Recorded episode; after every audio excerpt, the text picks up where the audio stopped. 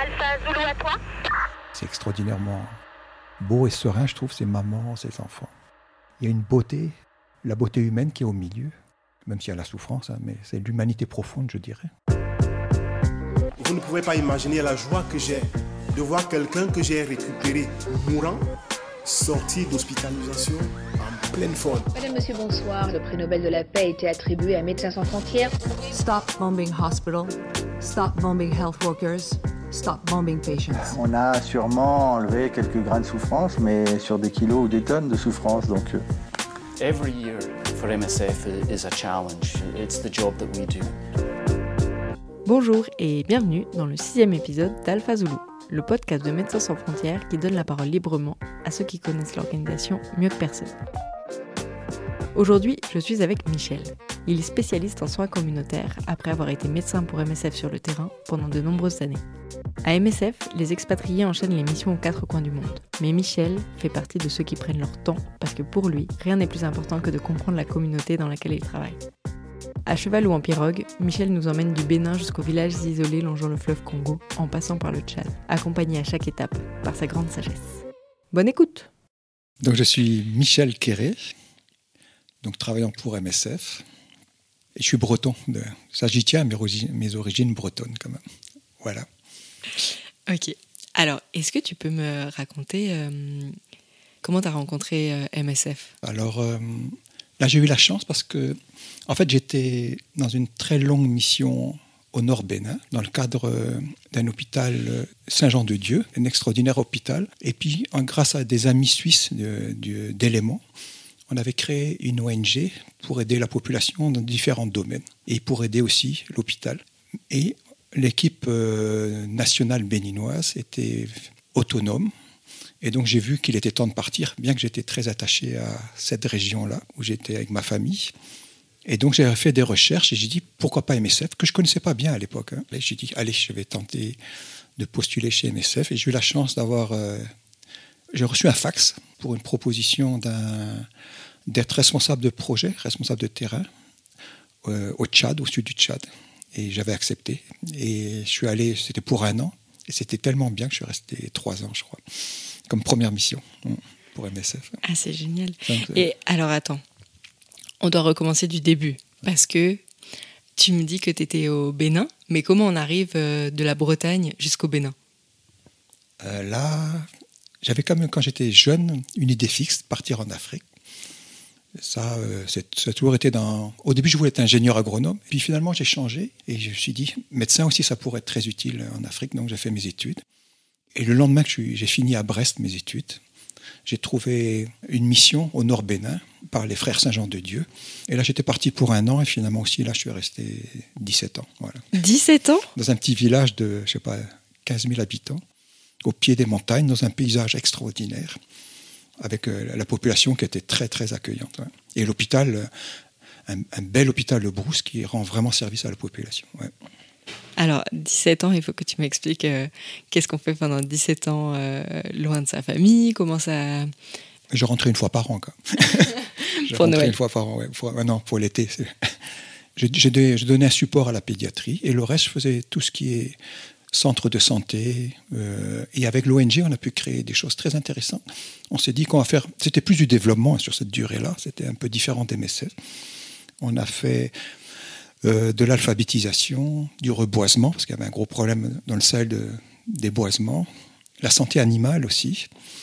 Et puis l'aide aux, aux vaccinations, aux centres de santé et l'ONG, qui est une ONG avec des amis qu'on a créé à d'éléments, qui continue encore. Donc c'est très, très bien. Mm. Ok. Est-ce qu'il y a une raison pour laquelle tu es resté aussi longtemps? Ben, Le souci, quand on fait une année, deux années, trois années, on s'attache en fait. On apprend la langue, après on s'attache. Et c'était tellement ouvert, euh, c'était tellement enrichissant. Et l'hôpital tellement L'hôpital était vraiment très bien structuré. Hein. Il y avait une très bonne ambiance dans l'équipe. Et après, le travail dans la communauté était très enrichissant. Alors, d'année en année, je renouvelais, en fait. Et ça a duré. Je ne me suis pas rendu compte que ça a duré si longtemps que ça. Mais comme je disais, après, quand l'équipe nationale était autonome, et on sent qu'il faut partir quand même pour euh, aller ailleurs. Et donc, du coup, c'est à ce moment-là que tu as eu le poste euh, au Tchad avec MSF. Voilà, à travers le fax. Là. ouais. Ok, tellement. euh, à travers le fax. Et ça, c'était en quelle année? Euh, 2000. hein. Ok. Bénin, c'était 83 jusqu'à l'an 2000. Et à partir de l'an 2000, c'était au Tchad. Ok. Et qu'est-ce qui t'a surpris? Qu'est-ce qui changeait par rapport à ton autre expérience? Quelles ont été tes premières impressions quand tu as commencé avec MSF Euh, la première impression, c'est comme j'étais dans une petite ONG avant, avec peu de moyens. Avant, au Bénin, pour l'ONG, on avait une voiture qu'on a fait 12 ans avec. Arrivé à Koumra, donc dans le sud du Tchad, on voit déjà le, le parc d'automobile MSF. C'est déjà, on peut faire beaucoup d'activités. hein. Ensuite, les équipes sont plus grandes, bien entendu. Mais avec le recul maintenant, euh, c'était quand même modeste. Je vois qu'on était une toute petite équipe. On n'était que deux expatriés. hein. C'était quoi les projets MSF donc c'était soutien à l'hôpital dans toute sa globalité, tous les services, et 22 centres de santé. Et la réponse aux épidémies, il y avait énormément d'épidémies, hein, rougeole, euh, méningite, etc. Et on était une, une petite équipe, mais le- avec du staff national très très performant. Je me suis dit, ah, ça, ch- ça change pas trop du Bénin, où j'étais au, au village, etc. Parce que, mais c'est rare maintenant dans l'émission MSF. C'était magnifique parce qu'on était au sein de la population. Donc, très bien accueillis par les voisins, on faisait toujours des fêtes, etc. Et puis finalement, j'ai pris des, des poules, des canards, une tortue, etc. Ah, cour. vraiment, au bout de trois ans, tu avais fini avec euh, tous tes animaux et tout Ouais, ouais, ouais. Après, j'ai donné. Ah, c'est génial. Et tu trouves que ça, du coup, ça a changé à MSF Maintenant, on est plus comme les expats ensemble et... euh, Ouais, je pense que la sécurité s'est dégradée et ça a changé beaucoup. Et c'est rare maintenant d'avoir ces genres de missions où on est logé au sein de la communauté. hein, ça. Et c'est un peu dommage, je trouve, parce que c'est très important de prendre le temps de connaître euh, la communauté, ses réalités.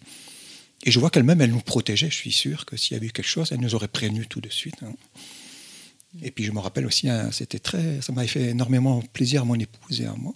On avait eu des jumeaux sur place et un an après, on est revenu voir la communauté, les voisins, les amis, pour présenter les jumeaux. Et euh, les jumeaux en Afrique, ça avait énormément de valeur. Et on a fait cinq jours. Pendant cinq jours, on n'a pas eu à préparer. Tous les voisins apportaient à manger le matin, le midi, le soir, en l'honneur des jumeaux. J'ai trouvé ça très, Ah, très touchant, très chouette. hein. Parce que ta femme, du coup, elle est venue avec toi sur, le, sur ta première mission MSF Oui, Tu, oui. tu l'avais rencontrée au Bénin Au Bénin, oui. ouais. Et finalement, avec les cinq enfants. Ouais. Cinq enfants, t'as eu? ouais, ouais, ouais, ouais. Ah, je savais pas. Donc deux au Chad. ouais. Ok, dont les jumeaux. Oui, oui, c'est ça. Et, Et la communauté, ils ont donné un nom Sarah à, chacun de mes enfants qu'on a, qu'on a gardé. Comme... Ah, vraiment? Donc, ils ont un deuxième nom. euh, Ouais, voilà. Ah, c'est génial. Mm. Ok. Et après, du coup, tu es resté trois ans, euh, trois ans ici. Et après, C'était MSF qui m'a demandé d'aller après à la coordination à Djamena, à la capitale. Et j'ai fait 4 ans là. Donc, donc finalement, En j'ai fait- fait 7 ans d'un coup. c'est ça, tu as fait que des missions très longues. Très long, ouais. Je ne suis pas trop pour le- les cours de mission. Je préfère euh, connaître mieux le milieu. Mhm. Toi, tu es plus de cette, euh, Voilà, c'est ça. de cette école, de, enfin, de prendre le temps, et ce qui est tout à fait compréhensible. Et Est-ce que justement, tu trouves que les gens qui partent seulement pour trois mois ou six mois, ça dessert un petit peu euh, le Bon, fait? ça, ça peut avoir de l'efficacité, hein, bien entendu, ça, ça- ça s'entend tout à fait, mais on perd un peu sur euh, la connaissance des gens, du milieu, et, euh, et se créer un réseau plus profond. hein. Ça aide qu'on a un réseau plus profond dans la durée. Et puis, je trouve qu'effectivement, je vois certains responsables de projets sur deux ans, ils en ont 7, 8. Et pour la communauté, c'est pas évident. Et encore plus pour les autorités, qui des fois nous en parlent, écoutez, ça tourne trop chez vous. là. Euh, Donc ça, j'entends souvent. ouais. Est-ce qu'il y a un moment où, euh, où tu étais vraiment fier de, de faire euh, le métier que tu fais? Ah, ça, il faut que je réfléchisse un mot. Je pense peut-être que à encore, je reviens à Koumra, parce qu'on a dès que je suis arrivé, un mois après, il y avait une double épidémie de rougeole et de méningite, mais des milliers de cas, hein, donc c'est c'est énorme. hein. Et je ne connaissais pas encore bien MSF. Et tout de suite, on a eu le support de la capitale et du siège. Et là, on a vu la grosse machine MSF se mettre en place. Et ce que je vois, c'est on est quand même fiers de l'efficacité, hein, parce que c'était deux terribles épidémies en même temps. Et comment on a réduit rapidement la mortalité, c'était assez. Moi-même, j'étais impressionnant, parce que je ne connaissais pas. C'était ma première campagne de vaccination. Comment MSF a envoyé les équipes, le matériel, et ré- gérer ça, j'étais très impressionné par MSF et très fier aussi de, de l'impact qu'on a pu avoir. Et tu peux raconter justement quels ont été les moyens mis en place par MSF, exactement pour que peut-être euh, bah, déjà moi et puis les gens qui nous écouteront se rendent compte euh, de qu'est-ce qui se passe quand il y a un- une urgence comme ça? Ouais, donc on est au sud du Tchad, donc on est loin de la capitale, on est à disons 12 heures de voiture, donc on est déjà loin. Donc il faut, faut que la logistique soit en place. Et comme c'était une double épidémie et très très intense, hein, je me rappelle, j'avais visité une fois, on m'avait appelé dans le village, à 15 km de, de la base, et je vais dans le village et il y avait des centaines d'enfants couchés sous les arbres avec la rougeole très très grave. Donc il fallait faire vite, hein, il y avait une mortalité. Et, donc ce qui, est, ce qui se passe, c'est que la logistique envoie tout de suite la chaîne du froid pour garder les vaccins. Tout ce qui est aussi euh, matériel, seringues, etc., glaciaire. Et rapidement, le, le staff formé pour ça. Et il faut constituer les équipes, faire le programme avec le district, les autorités, faire tout le planning et puis se mettre d'accord avec les villages. Voilà, c'est comment organiser sur chaque site. Mais ça se fait très rapidement, et je trouve, avec. euh, on avait une équipe très expérimentée, donc ils ont organisé ça tellement vite, tel- tellement bien. J'étais vraiment impressionné. C'est beau d'être euh, fier de, de, de l'efficacité, quoi, de, de qu'est-ce qu'on peut faire. Parce que c'est vrai que souvent, euh, on dit en mode nos équipes peuvent être sur place euh, en 48 heures. Et du coup, est-ce que toi, tu confirmes que c'est, que c'est vrai? On peut vraiment aider les gens. euh, dès qu'il y a une épidémie, on peut envoyer des équipes et c'est, Ah oui, c'est très, très, rapide. très rapide. Et même au niveau, ça c'était donc au niveau préventif, c'est le fait de vacciner, de faire une campagne de vaccination le plus vite possible. Et en même temps, on peut répondre euh, assez rapidement à la prise en charge, des- parce que là, ça nous a fait un flux, un afflux de patients de rougeole et de méningite sur l'hôpital, qui est un petit hôpital. Et ça, on a pu réagir en renforçant l'équipe. Et on a reçu tout de suite les médicaments. D'ailleurs, je me rappelle un- une fois, un soir, c'était au tout des débuts, il y a un semi-remorque qui est arrivé avec tout le village. Ils avaient enfin, 20 ou 30 patients avec de la méningite, tous en coma. Et ils sont arrivés avec le semi-remorque, c'était intéressant, devant la pédiatrie. Et ils ont mis les, villa- euh, les- les villageois dans les services et très rapidement, l'équipe a pu répondre. Donc c'était un afflux très, très fort euh, de patients. Ils disaient même au village, il ne reste plus que les poulets au village. Tout le monde était malade sinon. Tout le monde était malade. Et là, MSF a su répondre, c'était très bien. Après le chat, qu'est-ce que tu as fait? Après donc sept ans de Tchad, on m'a proposé le Congo, qui est tout un, toute une planète, tout un univers, où j'ai appris beaucoup aussi. MSF a développé d'énormes programmes réguliers et d'urgence, et des projets extrêmement divers. hein. Il y avait le projet de maladie du sommeil. Les gens présentent des signes neurologiques, hein, et ils s'aggravent, et si on ne les traite pas, euh, ils meurent. hein. Mais donc là, là, il faut les dépister rapidement. Pour les dépister, il faut faire une ponction lombaire, faire des tests Ah, et donc on fait des screenings réguliers dans tous les villages et on les suit et on les traite. Donc ça c'était très passionnant. ouais. Sinon au Congo il y avait énormément d'épidémies là aussi. Le Congo est réputé pour ça. Tout ce qui est rougeole, choléra. Donc il fallait être prêt. On avait un pool d'urgence très rapide, très efficace. Mais le souci du Congo c'est les distances et il n'y a pas de route. Donc il fallait une super logistique, avion, etc. pour euh, intervenir le plus rapidement possible. C'est assez impressionnant tous les moyens de transport utilisés par MSF, euh, surtout quand il y a des, des urgences. Des fois, on, on se retrouve même à pied ou avec des, des ânes ou n'importe quoi. Et au Congo, est-ce que tu as déjà vu des moments où tu as été vraiment impressionné par les moyens de transport ou la logistique qui a été mise en place, vu qu'il y a très peu de routes? Ouais, je me rappelle qu'il y avait une, une semaine, il y avait deux urgences épidémiques. Ils ont rempli deux full charters en une semaine. Deux gros avions. Donc ça, ça a été fort. Et par rapport aussi à, ça me revient maintenant, des conditions du, en RDC. C'était une fois, c'était la rougeole au fin fond de la forêt où il y a des marécages. Et le copain est parti. Et il ne pouvait pas aller ni en voiture, ni en pirogue. Et c'était à pied. C'était toute une équipe. Ils ont transporté les frigos, les vaccins. Ils Et sont partis combien de temps à pied trois semaines dans la jungle, dans les marécages. Ils qu'ils marchaient dans l'eau jusqu'à la ceinture. Et ils ont vacciné là, quelques villages très isolés comme ça. Ils sont partis trois semaines avec leur, Ah euh, leur chaîne de froid sur, euh, sur la tête pour aller vacciner. Et les porteurs me disaient qu'ils avaient des arcs et des flèches. Ils tuaient les singes pour manger les, la viande des singes. Mais lui, il avait prévu des corned beef et des boîtes. Trois semaines, ça fait quand même beaucoup de. Ouais, ça, c'est rare ce genre de, de Ouais. mission. Comme. Ça- Là, c'est vraiment rare. Ah, c'est un peu exceptionnel. C'est impressionnant. Mais ils ont été efficaces. hein, Ils ont pu vacciner des, quelques milliers de, de gens de la rougeole. Génial. Et puis après le Congo, J'ai eu la chance de venir au siège. Voilà. est-ce que tu peux expliquer très brièvement ce que tu fais au siège? Euh, j'ai été d'abord euh, pendant huit ans référent médical de cellules. C'est pour expliquer, le siège est divisé en différentes cellules, chacune avec un certain nombre de pays et de projets. Et une équipe euh, gère donc la cellule, dont un médical qui est le référent. Donc j'ai fait ça pendant quelques années pour le Tchad, ça tombait bien, le Congo et le Niger et la Centrafrique. Maintenant, depuis deux ans, je suis passé sur un volet que j'aime beaucoup, c'est tout ce qui est santé communautaire. Ça c'est génial finalement, tu es retourné dans les... Ouais, voilà dans la santé communautaire. Je prends le temps d'essayer de, mieux comprendre et de voir avec les équipes. Et puis je fais beaucoup de visites terrain en ayant plus de temps pour euh, réfléchir avec les équipes comment on peut développer avec la communauté, comment responsabiliser la communauté. Il nous faut développer plus la capacité de la communauté de se prendre en charge au niveau communautaire. On le fait de plus en plus maintenant, vu les circonstances et le contexte qui se dégrade souvent au niveau sécuritaire. Ok. Marie-Claude m'a dit qu'elle t'avait rencontré quand tu faisais tes consultations à, cheval. En fait, elle a un peu J'avais un cheval, effectivement. Mais je faisais pas les consultations à cheval, quand même. ah, ça aurait été génial. J'ai une petite anecdote sur le cheval, quand même. Donc, c'était au, au, Nord Bénin, ça. J'aimais beaucoup aller dans les campements nomades. Et quand tu arrives avec un cheval, tu es encore mieux accepté, c'est plus naturel. Et puis, tu restes là, sous le baobab, tu discutes sur la natte, puis tu repars en cheval, tu repars. J'avais trouvé un beau cheval du type indien, à la fois avec des taches blanches, tout rouge, blond, belle queue. Ils dansaient en plus, ils sont dressés pour danser dans la région. Donc j'étais très fier de ce cheval. Et j'ai dit, ah, je vais le monter tout de suite pour voir.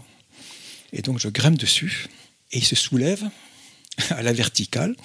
Et donc je fais le fier, je tiens bien le harnais. Pas de chance, comme c'était traditionnel et un peu vieux, ça s'est cassé tout de suite. Et donc j'ai fait, j'ai chuté, j'ai fait, ça fait comme le toboggan. Et bien sûr, tous les enfants de la pédiatrie étaient à regarder ça et ils se sont moqués longtemps de moi. bon, le ridicule ne tue pas. Non, ça c'est sûr. J'imagine qu'au moins tu leur as tous redonné le sourire. ah oui, ils ont rigolé. Ils, ont oublié. les mamans aussi. Ils ont dit c'est qui l'homme blanc là qui ne sait pas monter un cheval? ouais, là, là j'ai eu chaud quand même. Ah, c'est rigolo. Est-ce que tu fais encore les, les missions Explo? Oui, oui, oui. Ça, c'est toujours une chance avec MSF. Hein. Et déjà, est-ce que tu peux raconter qu'est-ce que c'est une mission Explo, juste pour que les gens comprennent qu'est-ce que c'est? Donc, Explo, donc, ça, vaut, ça vient de exploratoire, c'est qu'on envoie une équipe, souvent polyvalente, un médical, un logisticien, et on va explorer une région avec l'intention de développer un projet, mais il faut d'abord faire l'évaluation des besoins, soit au niveau logistique, soit au niveau médical. Et donc, euh, on organise une mission. Ensuite, on fait des propositions. Et si c'est validé par les opérations, un projet peut suivre dans la foulée. Donc, c'est ça la mission Explo, qu'on fait assez régulièrement chez MSF. Comment on, comment on sait où c'est qu'on va faire une mission Explo? Ça dépend, c'est contextuel selon chaque, les différents pays ou les différentes missions. Certaines missions, veulent par exemple compléter un, projet, avoir un projet en plus. D'autres, c'est parce qu'on a eu des informations comme quoi la situation s'est dégradée pour différentes raisons. Soit une épidémie, soit une famine, soit une situation nutritionnelle ou un, pic de cas de palud. Et on va explorer pour voir si on peut intervenir. Est-ce que tu peux me raconter ta meilleure euh, mission Explo C'était la cellule qui m'avait demandé d'aller dans le Chopo. C'est une grande province très centrale, en plein milieu du Congo, en RDC, dans la forêt vierge. Une mission qu'on a appelée Fleuve Congo. Ça a duré deux mois avec un bon copain logisticien, puis du staff national parce qu'il fallait des guides, et un chirurgien, euh, un super chirurgien de Kinshasa. C'est grand, c'est grand comme la Suisse l'explo qu'on a fait. On a fait, je crois, 1000 km sur le fleuve, et il s'agissait de d'explorer le système de santé chirurgical, parce que c'était l'idée, c'était de faire éventuellement un projet chirurgical, et aussi d'explorer euh, la santé communautaire dans les villages, comment étaient les maladies dans les villages, la prise en charge, l'accès aux soins. Et puis on a loué une pirogue traditionnelle, c'est creusé dans un bois, une longue pirogue traditionnelle. On a mis un moteur sans chevaux et puis là on filait pour aller dans les villages un peu partout. Et c'était vraiment, on a découvert des choses. Euh, c'était au fin fond du Congo, hein, c'était pas facile quand même. Alors raconte-moi, qu'est-ce que justement, qu'est-ce que on arrive avec la pirogue dans des villages reculer. Qu'est-ce que qu'est-ce qu'on voit? Donc on va rencontrer le chef de village et puis le chef, euh, s'il y a un poste de santé, on va voir le responsable du centre de santé. Euh, on, analyse avec lui euh, les problèmes de santé et on analyse aussi le, fonctionnement et les besoins des centres de santé en termes d'équipement, de médicaments. Et c'était vraiment le niveau d'équipement et de traitement était très très bas. Il y avait des besoins énormes et ils étaient, ils étaient en attente, et la population et les gens, d'avoir un support. Et les hôpitaux aussi étaient en, grande souffrance, je dirais, au niveau médicaments, matériel. Beaucoup, c'était du matériel depuis la colonisation des Belges. Les tables opératoires avaient 60 ans. Ils opéraient des fois avec des portables, hein, parce qu'il n'y avait pas de lumière, il n'y avait pas de cialytique. Donc, c'était pas évident du tout. hein. Toi, dans ces moments-là, tu arrives et tu leur demandes les besoins pour voir comment on peut, on peut les aider après si on. Voilà, si quel est le crée plus pertinent, projet. mais les besoins sont tellement énormes, il faut un peu, un peu prioriser. hein. Et je me rappelle, par exemple, c'était au fin fond, encore le plus éloigné qu'on avait fait. On avait fait 8 heures de pirogue, après 3 heures de moto, et on arrivait le soir, et on, s'arrête devant l'hôpital, on, on nous présente, voilà l'hôpital. Mais on ne voyait pas l'hôpital. Comme c'était la nuit, on a dit, on- bon, on reviendra le lendemain matin. Mais le lendemain matin, on est revenu, à part une petite case, il n'y avait pas d'hôpital. Et on a compris que l'hôpital avait brûlé, et il restait plus rien que une case euh, où il faisait tout, la maternité, les, opérations, les consultations. Donc les besoins étaient énormes, et là, c'est vrai que tu te poses des questions. Tu ne peux pas couvrir tous les besoins de construction, de médicaments et d'équipements. Donc c'était assez compliqué après de prioriser les besoins.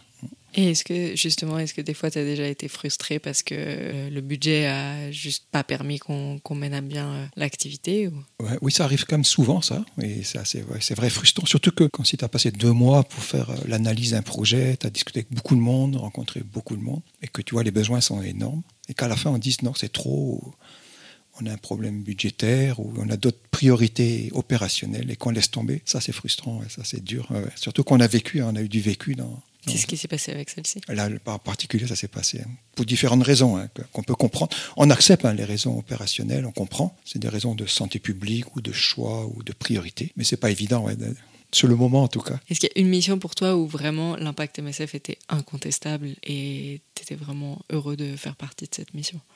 Les urgences, ça c'est clair qu'on a un impact, je dirais, cash direct, très rapide.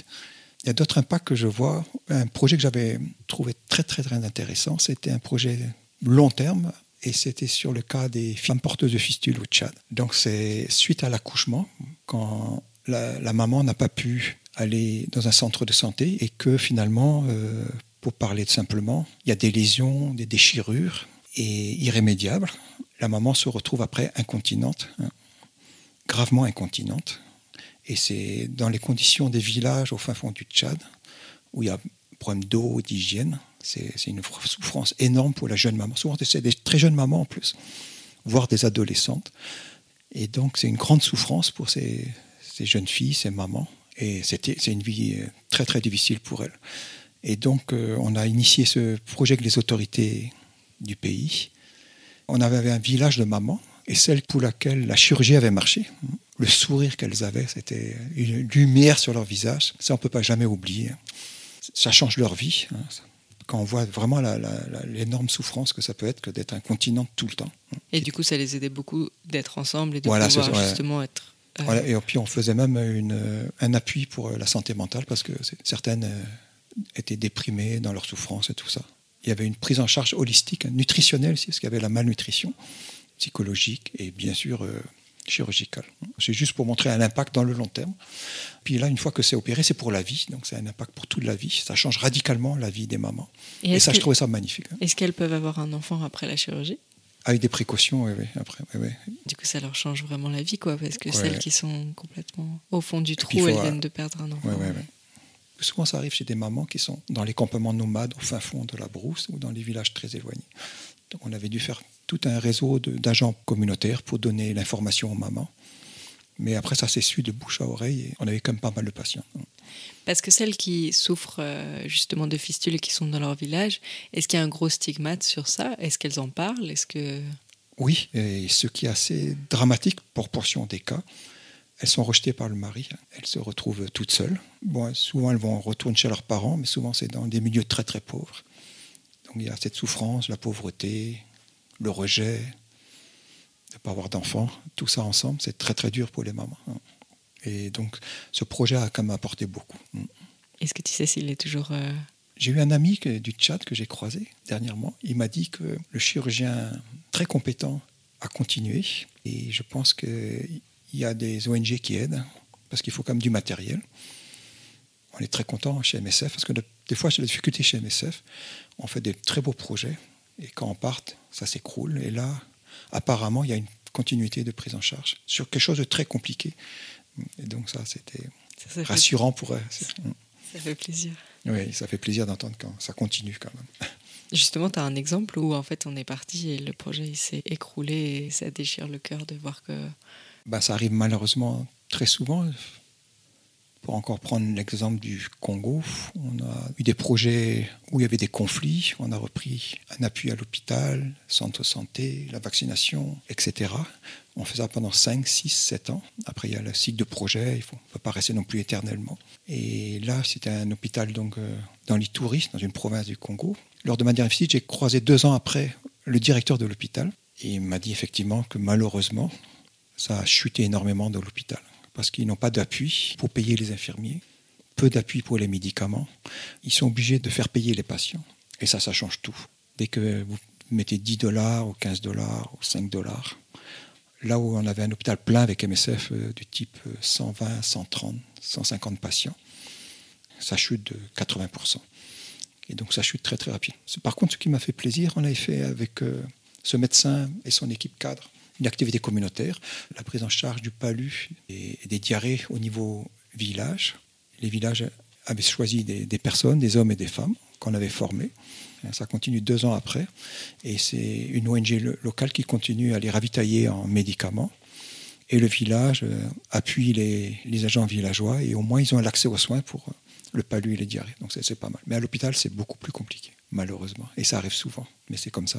ouais. Parce que c'est vrai que c'est un peu le mandat MSF d'être euh, quand même une organisation d'urgence. Il y a des besoins partout. ouais. Et puis. Il faut qu'on bouge, il faut qu'on aille là où il y a les plus grands besoins. Mais en tant que médecin, ça doit être encore plus frustrant parce qu'on sait que des fois, il y a des toutes petites choses qu'on peut faire et qui pourraient aider grandement la population. Voilà. Et puis on est obligé de partir. Après, il y a d'autres choix aussi, d'autres dilemmes qui ne sont pas du tout évidents, je trouve. hein. C'est vous arrivez dans une situation, par exemple, je prends toujours cet exemple de cet hôpital, et vous ne pouvez pas prendre tout, c'est pas possible. Il y a trop, c'est tout l'hôpital, euh, tous les centres de santé, donc vous devez faire le choix de quelques centres de santé, et même au sein de l'hôpital, ça nous arrive souvent de prendre, par exemple, soit seulement les soins intensifs, soit seulement la pédiatrie. Alors on sait qu'en médecine interne, il y a des drames qui se passent, il n'y a pas de médicaments, il y a plein de maladies chroniques, il y a plein de HIV, il y a plein de TB, une très forte mortalité. Vous êtes là pendant des années et vous n'arrivez pas. hein. Vous faites des choix de prendre une partie de l'hôpital. Et ça, pour les médicaux, c'est très très dur aussi. Mais là aussi, on ne peut pas tout faire et tout, répondre à tous les besoins. Donc, essaye de briefer au mieux les équipes pour euh, que le choix soit accepté, mais pas du tout facile. Et comment toi, en tant que médecin, tu arrives à prendre du recul par rapport à tes patients? Bon, maintenant, je fais plus de santé publique et santé communautaire, donc je n'ai plus la relation médecin-infirmier, mais je, je me mets maintenant dans la peau de mes collègues médecins cliniciens. Et donc, c'est vrai que quand tu es au- proche des malades, tout le temps avec eux, et que dans un service juste à côté, tu ne peux pas apporter un appui, c'est pas évident pour les cliniciens purs, hein, qui sont très engagés vis-à-vis de, la- de leurs patients. Mais moi, je suis moins clinicien maintenant. Est-ce qu'il y a un moment de ta carrière qui t'a marqué et que tu veux me raconter? Ouf. Bon, c'est sûr que de quitter le Nord Bénin après 17 ans, en étant bien intégré et très attaché à la région et aux communautés, aux personnes, c'est pas évident de faire le choix de partir, mais j'ai eu la chance de tomber sur MSF qui t'offre euh, tellement d'expérience euh, et de- des moyens d'avoir de, l'impact et de réaliser des activités avec euh, rapidité, efficacité, que ça fait passer vraiment le moment difficile de quitter un endroit extraordinaire. Mais sinon, euh, ah, difficile cette question. Bon, maintenant tu fais plus de santé communautaire. mais Est-ce qu'il y a l'histoire d'un patient que tu aimerais me raconter? Peut-être un patient qui est devenu un ami en fait. Et j'ai eu la chance de faire dans les- des longues missions, donc euh, on peut développer des amitiés après. Et c'était ma première rencontre. J'étais à l'époque, euh, j'étais pas MSF, donc je pouvais travailler avec une motocross. Et j'étais dans un grand virage, hein, dans un village, et je vois quelque chose qui rampe sur la route. Et donc je freine désespérément, je l'évite de justesse. Et je vois que c'est un handicapé qui souffrait d'infirmité motrice cérébrale, qui était spastique. Il ne pouvait pas se mettre debout, avec tous les membres qui se replient de façon spastique, et qui tentait de traverser la route aussi vite que possible. Et après, je me suis renseigné sur ce patient. Et on avait la chance d'avoir à l'hôpital deux chirurgiens magnifiques qui savaient soigner beaucoup de cas orthopédiques, etc. On l'a recherché et on a vu qu'on pouvait l'opérer quand même. Et ça a été deux ans de travail quand même pour l'opérer. Il était sourd-muet en plus. hein. Donc on l'a appelé docteur Kofi, je vous expliquerai après pourquoi. Et après un an, deux ans d'opération, avec des attelles, des plâtres, des ténotomies, etc., il a commencé à marcher pas trop mal avec des béquilles. Après une année sans béquilles, et après il courait partout. Euh, c'est génial. Et ce qui a été très sympa, c'est que on l'a gardé à l'hôpital et il avait une mémoire euh, phénoménale. Il était en médecine interne, il était responsable de ramasser les petits bols de chaque patient pour qu'on mette la nourriture dedans. Mais c'était tous des bols euh, chinois, même, même couleur, même... mais il se rappelait de chacun. Il ramassait les 50 bols, il mettait la nourriture, il redistribuait. Il se trompait jamais. Et comment vous communiquiez? Par geste. Hein. Et des fois pour rigoler, parce qu'il animait beaucoup le service, c'était un vrai clown. Hein. Je lui prêtais ma blouse et mon stéto, et tout le monde savait qu'il était sourd. Il commence à faire la visite, à ausculter le cœur des patients et à faire des diagnostics pour rigoler. Hein. Ça, faisait beaucoup rire les patients. C'est pour ça qu'on l'a appelé Docteur Kofi à la fin. Il faisait tout son théâtre dans les services. Bref, un vrai un personnage incroyable. J'imagine que quand tu, le vois marcher pour la première fois alors que tu l'as évité euh, ah qu'il était en train de ramper, c'est vraiment ah incroyable quoi d'arriver à faire... Et après il pouvait faire 20 km. Hein. C'était, il allait dans les fêtes villageoises nocturnes. Une autre fois, oui, c'était avec lui toujours. Son papa est mort au village. C'était en pleine, la pleine lune. Il y a des montagnes au nord Bénin, c'est magnifique. Et tout le village était là pour l'enterrement traditionnel du papa, qui était un vieux monsieur. Et ils mettent sur un brancard. Il y a deux hommes qui le et ils dansent avec, à minuit, sous la lune, avec les tam-tams. Ils disent Ah, Michel, on te confie son fils. Le papa te confie son fils. ça, fait, ça fait drôle dans l'ambiance de la savane, des tam-tams, etc. C'est ton fils adoptif. Voilà. C'était mon copain, en fait. On était très copains. C'est rigolo. c'est improbable de se retrouver, j'imagine, dans ce genre de. Ouais, puis on faisait même des tournées des fois en moto, en voiture. Lui était derrière. il m'accompagnait. il avait du plaisir à sortir. Il était connu dans toute la région, hein, parce que c'était un personnage, comme il était tellement rigolo. Là, tu as vraiment changé sa vie. Hein. Ah, il était content. Il y a beaucoup d'handicapés. Ça joue sur leur personnalité. Ils sont renfermés sur eux-mêmes. Ils ont peur. Et lui, il était un peu comme ça au début, mais une fois qu'il s'est mis debout et il est devenu extraverti, était oh là là, c'était. Et d'ailleurs, j'ai un autre exemple, ça c'était dans la région de Bukumbe, chez les Ditamari. C'était une région magnifique avec des très belles collines. Tout est verdoyant, c'est vallonné. Et c'est là qu'il y a les Tatasomba. Je ne sais pas si vous connaissez les Tatasomba au Nord Bénin. C'est des petits châteaux avec des tourelles, avec une plateforme, et à distance de flèche d'un petit château à l'autre pour se défendre mutuellement quand les cavaliers Bariba venaient attaquer autrefois. Donc c'est une région très jolie avec des tatasomba, comme on appelle. On m'a présenté un patient, là aussi, c'est un peu la même histoire. 20 euh, ans, lui aussi paralysé et spastique. Hein. et chaque matin, le papa le sortait et on le mettait dans un nœud, assis dedans toute la journée. Il le rentrait le soir. Il était aussi très timide, très renfermé. Euh, il avait peur de tout. Et on nous l'a apporté. Là, lui, on ne pouvait pas l'opérer, c'était trop grave. Mais on a réussi à trouver une chaise roulante. Trois mois d'effort quand même pour qu'il maîtrise. Et après, il était avec des lunettes soleil, la casquette. Et lui aussi, il a changé complètement de personnalité. C'était magnifique à voir. C'était magnifique à voir comment il a pu changer complètement, s'épanouir et être heureux hein. avec quelque chose de simple. C'était juste une chaise roulante. Ouais, c'est ça finalement, c'est juste euh, des choses simples des fois. Faire renaître quelqu'un alors qu'en fait une chaise roulante, ouais, ça coûte pas grand chose quoi. Mais ce qui est triste, c'est que dans mes différents voyages dans différents pays, je vois encore des handicapés comme ça. Et juste pour une histoire de, je sais pas, ça coûte rien du tout une chaise. Hein. Ils n'ont pas les moyens, il n'y a pas d'ONG qui aide dans ces régions-là, et ils marchent à quatre pattes toujours. Ça. Ça, me fait toujours mal au cœur parce que je me suis occupé beaucoup d'handicapés avant. Ça fait, parce que ça fait tellement plaisir de voir comment ça peut changer leur vie avec euh, des hmm. opérations ou bien une chaise roulante. Ça fait mal au cœur parce qu'on se dit qu'ici, euh, jamais ça, se ah passerait. on ne peut pas imaginer que quelqu'un. On ne peut pas imaginer, non, non. On ne peut pas imaginer ça ici, bien sûr. Est-ce qu'il y a d'autres choses où tu es arrivé sur le terrain et tu t'es dit, ça, j'aurais pas pu imaginer? Mission exploratoire du, la Chopo l'état dans lequel j'ai trouvé les hôpitaux, ça, même moi qui ai fait plusieurs années, c'était plus que choquant, c'était tellement catastrophique qu'on pense que ça ne peut pas exister si grave que ça. Est-ce que tu peux me décrire comment? Donc on est arrivé encore avec la pirogue, on visitait un centre de santé, et puis on voit un centre de santé qui est à l'entrée de la cour, qui est en ruine. Bon. Et on nous montre un autre bâtiment extrêmement simple, hein, en terre et en paille. Et on visite, on voit la salle de consultation, la salle de pansement, C'était un désastre, mais il y avait les murs au moins, et puis il y avait un toit. Et puis on demande la, maternité, elle est où? Comme c'est pour une région à peu près 15 000 habitants, il faut une maternité locale. Et puis on voit l'infirmier gêné, il n'arrive pas à nous montrer dans le bâtiment une pièce où on peut faire les accouchements. Puis finalement, il avoue que c'est dans le bâtiment qu'on venait de voir à l'entrée, qui était en ruine. Il y avait juste quelques murs qui tenaient. Et on est revenu sur ça. Et derrière un mur, il y avait une pièce où il y avait trois murs déjà qui étaient tombés. Il restait un mur. Ils ont mis juste une petite bâche, une table rouillée, sous la pluie. Il pleut beaucoup au Congo. Et c'est là qu'on faisait les, les accouchements, 10 à 15 par mois. Ça. Là, ça donne pas envie Ah. d'accoucher. hein. Non, pas du tout. Là. Donc c'était pour les pauvres femmes. Oh là là. Donc c'est des situations extrêmes, euh, très choquantes. ouais. J'imagine que le matériel ne suit pas non plus. Non, donc, ça ne suit euh, pas non plus. non, non, non. Si jamais il faut une césarienne ou quelque chose Ah non, comme non, ça, ça- c'est c'est impossible. Ah non, non. Là, ils essayent de, quand ça se complique, de louer une pirogue. Mais même le prix de la pirogue, ça dépasse les moyens de 95% de la population. Donc ça, c'est un autre souci. Et après, en pirogue, il faut combien de temps pour être référé pour avoir une césarienne il y en a qui sont à 2 heures, d'autres à 6 heures. 6 heures d'un hôpital.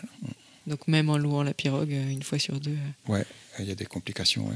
Ah, Sur le fleuve Congo, euh, les distances, euh, c'est pas très peuplé, c'est du type euh, 10, 15 habitants au kilomètre carré. Et si vous louez une pirogue à moteur, c'est tellement, c'est trop cher. hein. Et Donc des fois, c'est le- une pirogue à hein. Et ça met du temps. ouais. Ah oui, ça met du temps. Et après, l'autre problème, c'est que quand ils arrivent à l'hôpital, ils vont faire payer ce qui dépasse le budget de 95% des familles. Et donc, c'est un autre souci encore. C'est pour ça que c'est extraordinaire ici. On a un accès aux soins quand on compare à certaines situations. Bon, c'est un peu extrême hein, dans ce genre de contexte, mais c'est bien révélateur de- des conditions de vie des gens. Est-ce que tu as déjà eu envie de quitter MSF ou même de quitter l'Afrique et revenir euh, dans un hôpital ici. Bon, d'une part, je serais complètement incompétent, donc c'est déjà réglé. Et puis, je suis trop attaché à, à ce- à cette euh, atmosphère, à cette. euh, En fait, ce qui est étonnant, quand vous allez dans ces hospitalisations, dans ces hôpitaux qui sont sans moyens, qui sont pas très propres, qui sont démunis complètement, mais finalement, avec toutes ces mamans, ces enfants, il y a une beauté. Je ne sais pas comment expliquer ça en fait. Il y a quelque chose qui ressort parce que peut-être qu'ici, la technologie cache un peu tout le reste. Là-bas, il n'y a pas grand-chose, mais il y a la beauté humaine qui est au milieu. Et d'ailleurs, quand je suis en mission, moi, je fais beaucoup de santé communautaire, mais j'adore aller le soir dans les services, surtout la pédiatrie. Et c'est extraordinairement beau et serein, je trouve, ces mamans, ces enfants. Même s'il y a la souffrance, hein, mais c'est c'est l'hum- l'humanité profonde, je dirais. Et, et c'est difficile de- dire qu'on va quitter ça. C'est beau comme. Est-ce que tu as un conseil que tu donnerais aux gens d'une vingtaine d'années? Dans notre monde moderne, on va tellement vite, on est tellement pris par des forces centrifuges, je dirais, tous nos médias, nos réseaux, nos technologies, notre mobilité, qu'on perd certains sens euh, plus euh, central, je dirais, et de prendre plus de temps, de, saisir l'instant présent, je trouve. Je connais surtout le milieu africain.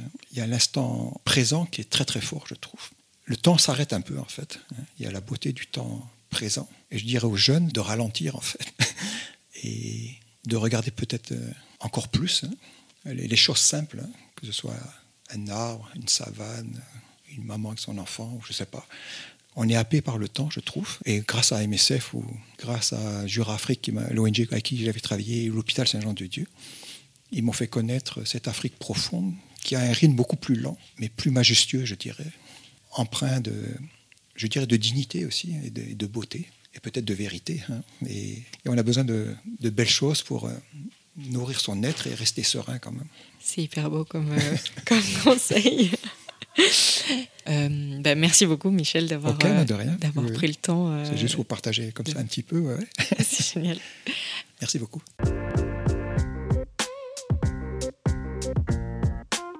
Merci d'avoir écouté cet épisode d'Alpha Zulu.